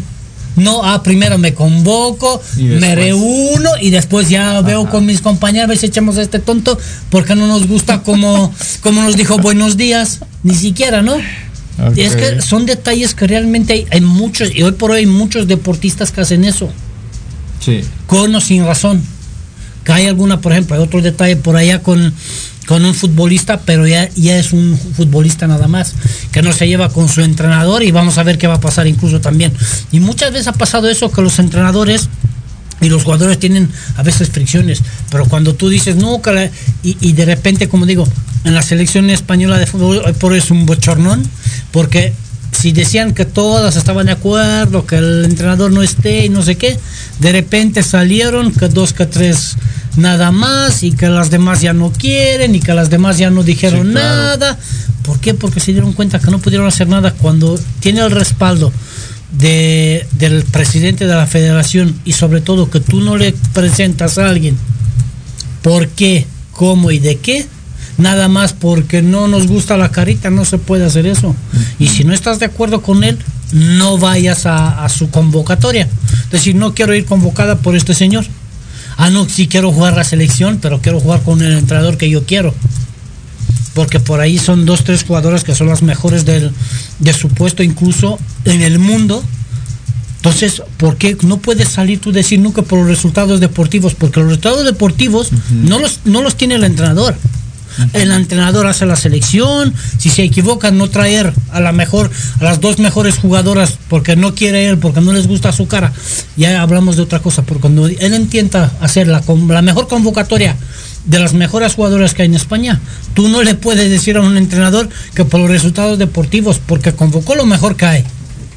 ¿no? Y nada, se llevaba más o menos bien con ellas y todo, pero realmente lo- los resultados futbolísticos de cualquier equipo, de cualquier selección, No, no. lo traen los jugadores en la cancha, no el entrenador. Ese es un error complicado porque ahí van las fricciones de porque algunos funcionan y algunos no y, y los entrenadores también se equivocan y como está pasando ahorita con Ah, los- bueno, pero tiro por viaje, ¿eh? no no no O sea, por eso Y más ya cuando no dan resultados, pues ahí te encargo, ¿eh? No, por eso, pero los resultados luego se ve, hay que analizar luego el funcionamiento del equipo. Por ejemplo, lo que pasó el miércoles con la selección mexicana. Y, y, y te viene un equipo de, de Paraguay, ni siquiera un equipo top. Un equipo que no ha ido a un mundial nunca. Y te viene y te gana. ¿No? Bueno, pues imagínate cómo nos va a ir en el No, mundial. y sobre todo, a pero- 69 pero- días ya del mundial. No, pero, pero hay un detalle, fíjate que hay un detalle muy importante. Si pones y analizas el partido, México no jugó mal. Tuvo mala suerte en. Ay, los pero tú sabes palos, que el fútbol no es de suerte. Sí, su- el fútbol Ay, es. no creo. ¿Cómo va a ser de suerte? Es como Sí, si son de dijeras, momentos de sacar- pregúntale aquí al productor y te va a decir que lo mismo. Tienes que tener muchas. Por ejemplo, México Nah, tiene dos palos. Pues entonces imagínate yo sin saber jugar fútbol, si me pongo un momento en la cacha y tengo suerte y meto un gol. Exacto. Por ejemplo, y te no futbolista. Chicharito ha sido siempre un jugador con suerte, de cara a gol. Pipo Inzaghi ha sido un jugador de cara a gol con mucha suerte. Raúl González Blanco ha sido un jugador de mucha suerte de cara a gol. No son jugadores técnicos. Y te hablo de tres de los más grandes. Uno en México, uno en Italia, uno en España. Entonces, realmente tienes que tener esa suerte. Por ejemplo, Vinicius Jun- Junior hace dos años lo mataban en Real Madrid y en España. Hoy por hoy es el ídolo de toda España y de mucha gente. ¿Por qué? Porque no, no tenía suerte de cara a gol. Técnica tiene un montón. Ahorita afinó la técnica y ya tiene la suerte de cara a gol y se encuentra con los goles. Y esa pasa, son momentos también psicológicos de, de cada jugador, de problemas que tiene, pero tienes que tener esta, esta su- pizca de suerte que, que hace que el balón en lugar de dar al palo, pega dos centímetros más para acá y entra para adentro. Ahí, ahí está la diferencia. Nada más. Bueno, bueno, esto de la de suerte te dio Dios en la cancha. Sí. Oye, vamos a un corte y quédate aquí conmigo un ratito más, porque todavía traes ahí otras cosas, ¿no? O ya era todo. Todavía podemos traer más. Digo. Hay más si este, queremos. Bueno, este, va- vamos a un corte, aprovecho para mandar saludos a Víctor, que nos está viendo. Un saludo, Vic. Este, gracias por estarnos viendo. También un saludo a Carlos Jara, también si estás viendo. Un gran saludo, Carlos. Este también para ti. Muchísimas gracias. Y pues bueno, vamos a un corte y regreso rapidísimo. Este, estoy aquí en Rebate Informativo Noticiero Matutino con Catalín. Y pues vamos, que nos dé suerte. Sí. Este, y ahorita regresamos, no se vayan.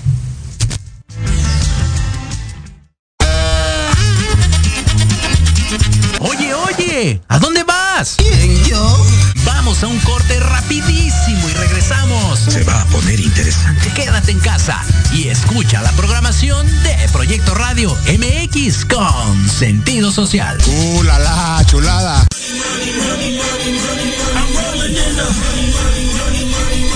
¿Quieres saber de marketing, estrategias comerciales y nuevas tendencias? Te espero aquí todos los viernes de 7 a 8 de la noche en Let's Talk Marketing, conducido por Héctor Montes. Hablaremos con expertos y analistas para darte prácticos y efectivos tips para tu negocio. Solo por Proyecto Radio MX, la radio con sentido social. ¿Te gustaría contactar a un ser querido que ya falleció? ¿Quieres escuchar y compartir historias paranormales? Tejeda y te invito a que me escuches todos los viernes a las 9 de la noche en Voces de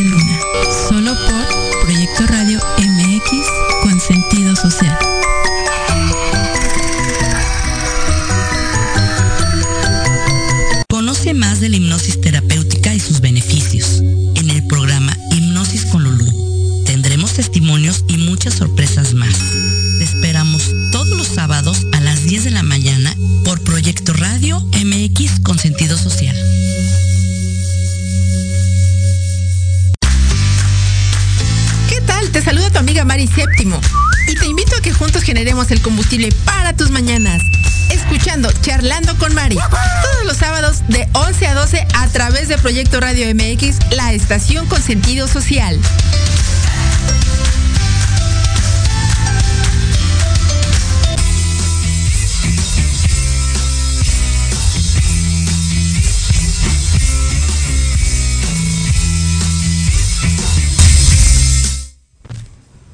Gracias por continuar con nosotros. Estamos aquí en Remate Informativo Noticiero Matutino. Gracias por continuar en redes sociales. Eh, Carlos Aquí nos está saludando también nuevamente. Hola, hola, hola Carlos. Gracias por estarnos viendo. Muchísimas gracias. Y nuevamente Víctor, saludos. Muchas gracias también por vernos. Gracias. Y este y pues bueno, continuamos contigo.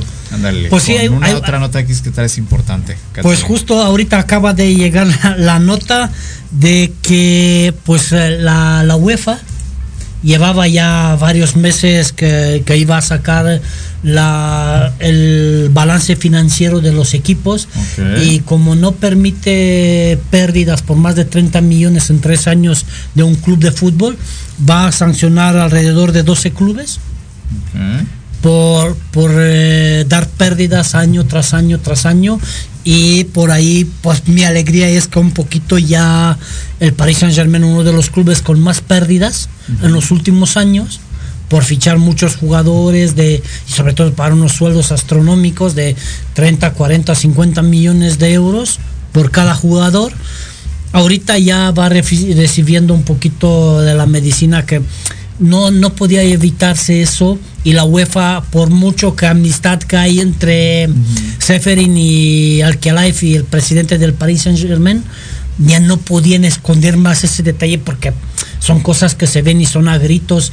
Y por mucho que este mercado por ejemplo el Paris Saint Germain intentó sacar muchos jugadores así pero las pérdidas atrás no las puede de no las pueden maquillar ya más por mucho que ahí van con, como son clubes con aportación de, pueden aportar capital, pueden aportar miles de millones de, euros sin problemas, no son como por ejemplo un Real Madrid, un Barcelona, un Osasuna, un Atlético de Madrid, un Atlético de, de Bilbao, perdón, que son clubes donde son de los socios, donde el dinero es limitado. No pueden invertir más del dinero de lo que cobran de los socios y no se puede aportar, no se pueden hacer aportaciones de los socios, así no son tan sencillas ciertas cosas. Y los, los clubes que de momento pues eh, han estado avisados que van a ser sancionados son el H Milan de Italia, el Mónaco de Francia, Roma de Italia, Besiktas de Turquía, me extraña un poquito, pero también ahí hay muchas cosas raras. El Inter de Italia, Juventus, hay, hay muchos clubes de Italia y Francia sobre todo. Olympique de Marsella, Paris Saint-Germain, que no cumplieron con los requisitos financieros por el análisis abarcado de los 2018, 2019, 2020, 2021 y vamos a ver al final qué, qué estos clubes eh, acumulan pérdida de 172 millones de euros, que es mucho dinero. Y vamos a ver vamos a ver qué en qué tanto porque algunos clubes van a ser como multa económica y algunos clubes van a ser con una multa económica más con limitación en varias en una o dos ventanas de, de mercado de no poder fichar a nadie de no poder traerse ningún jugador fichado, al menos que venga creo que libre, una cosa por el estilo, o pero si puede vender jugadores o puede ceder jugadores, pero no puede hacer transacciones de compra de venta de compra de jugadores. Sobre todo y tienen que bajar mucho la, la masa salarial por lo que veo. Entonces, realmente qué bueno que, que FIFA de nuevo, porque llevaban, ahorita les dieron un poquito de chance con la pandemia, pero ya la excusa de la pandemia, ya cuando tú llevas los estadios, llevas un año completo llevando los estadios llenos y jugando ya con los estadios llenos, con todo, sin ya sin COVID, realmente ya no puedes dar pérdidas. Y se este supone que no. Se supone que no. Se supone que Por eso tienes que gestionar bien tu dinero, pero como ahí han hecho las cosas mal, pues ahorita vamos a ver exactamente en, en unos días Ah, no, mira, aquí ah, ya llegó la lista incluso. Hace Mónaco le van a sancionar con 2 millones de, euros. Eh, al Olympique de Marsella le van a sancionar igual con 2 millones de euros. Lo único que no veo aquí todavía si hay el detalle del deportivo, no nada más el económico. El Besiktas con 4 millones, H Milan con, con 15 millones, Juventus 26 millones, a 35. Bueno, pero, o sea, esas cantidades, ¿qué onda? Se está. Son mucho dinero de pérdidas y pérdidas año tras año. Y entonces el Mónaco pues tiene que pagar, eh, por ejemplo, Paris Saint Germain tiene 65 millones de pérdida y va a pagar, tiene que pagar 10 millones de multas, una cosa por el estilo. Bueno. Por no cumplir estos requisitos y estos se los van a descontar de la participación en las copas europeas. y, y con, por ejemplo, hay un detalle, ¿no? Hay clubes que, por ejemplo, al principio de, las temporadas mandan un presupuesto y un estimado de lo que van a, de lo que gastan o de lo que van a gastar, por ejemplo, en fichajes, en incorporación en salarios y también mandan un presupuesto en lo que es el tema presupuestario de lo que van a ingresar. Derechos de televisión, taquilla, derechos de la UEFA. Y si tú estimas que vas a llegar a la final de la Champions y, te eliminaron en los octavos, ahí son casi 50 millones de euros que tú pierdes porque por tu rendimiento deportivo. Entonces, haciendo ciertas estimaciones y, tú te gastas un dinero en decir, yo compro a Alejandro, va a jugar conmigo, porque yo voy a jugar con él, voy a jugar la final de la Champions League, pero no llego ni a los octavos y hace un 50 millones que yo presupuesté, pero me gasté en dinero en Alejandro y, Alejandro no me dio rendimiento, entonces yo voy perdiendo dinero. Ah, en eso más o menos se, se van esos detalles de las pérdidas, sobre todo. Ok, muy bien, Catalín, pues bueno. Este, redes sociales, mi querido Catalín, por favor. Pues me encuentran todas las noticias, las encuentran en las bolas deportes en Facebook o en mi muro en Catalín Pricop igual en Facebook. Perfecto. Muchísimas gracias, mi Catalín. De nada. Oye, y justamente antes de que terminemos, este, les informamos que hay encapuchados tomaron justamente la prepa 5 de la UNAM y están impidiendo el paso a los alumnos y los maestros. Entonces hay ahorita manifestaciones ahí este, que están encabezados unos encapuchos en las instalaciones de la prepa número 5 allá en, José Vasconcelos. Ellos están ahí en Calzada de Hueso, allá en la alcaldía de Tlalpan justamente y pues bueno este están impidiendo ahorita justamente que haya acceso a los alumnos y a los profesores en el plantel este no se sabe todavía cuál es la situación y de lo que se va a desembocar en relación a lo que está sucediendo ahorita ahí en la en la prepa número 5 pero al parecer el último reporte dice que hasta la una de la tarde al parecer pueden dar los accesos tanto a alumnos como a los profesores. No se sabe si hay un pliego petitorio, no se sabe aún, pero bueno, quieran de por esas inmediaciones, alumnos y todo, pues tomen sus precauciones. Y pues bueno, nosotros nos vamos, nosotros nos tenemos que retirar. Muchísimas gracias a la gente que estuvo conectada con nosotros. Les recordamos, bienvenido septiembre, mes patrio. Eh, huele a pozole, a chiles en nogada, a tostadas, a pambacitos, a sopecitos. Así que en verdad, gracias a toda la gente que estuvo con nosotros el día de hoy en estas dos horas de transmisión. Tengan muy excelente, bonito fin de semana. Les recordamos que sigan con la programación de Proyecto Radio MX aquí durante el día de hoy y mañana todavía. Y este programa lo pueden ver en repetición también a través de YouTube y aquí mismo a través de la transmisión de Facebook Live. Estamos como Remate Informativo Noticiero Matutino, Facebook y nuestra cuenta en Instagram y de igual manera arroba Alex Catalan MX. Síganme también, estoy en todas las redes sociales. Gracias y nos vemos próximamente el próximo viernes en punto de las 9 de la mañana aquí en Remate Informativo. Gracias Catalín. Un Gracias saludo a Diego todos. En cabina y nos vemos muy prontito. Pasen excelente fin de semana y diviértanse y celebren, pero cuídense. Gracias. Sobre pronto. todo, cuídense. Sí. Bye bye.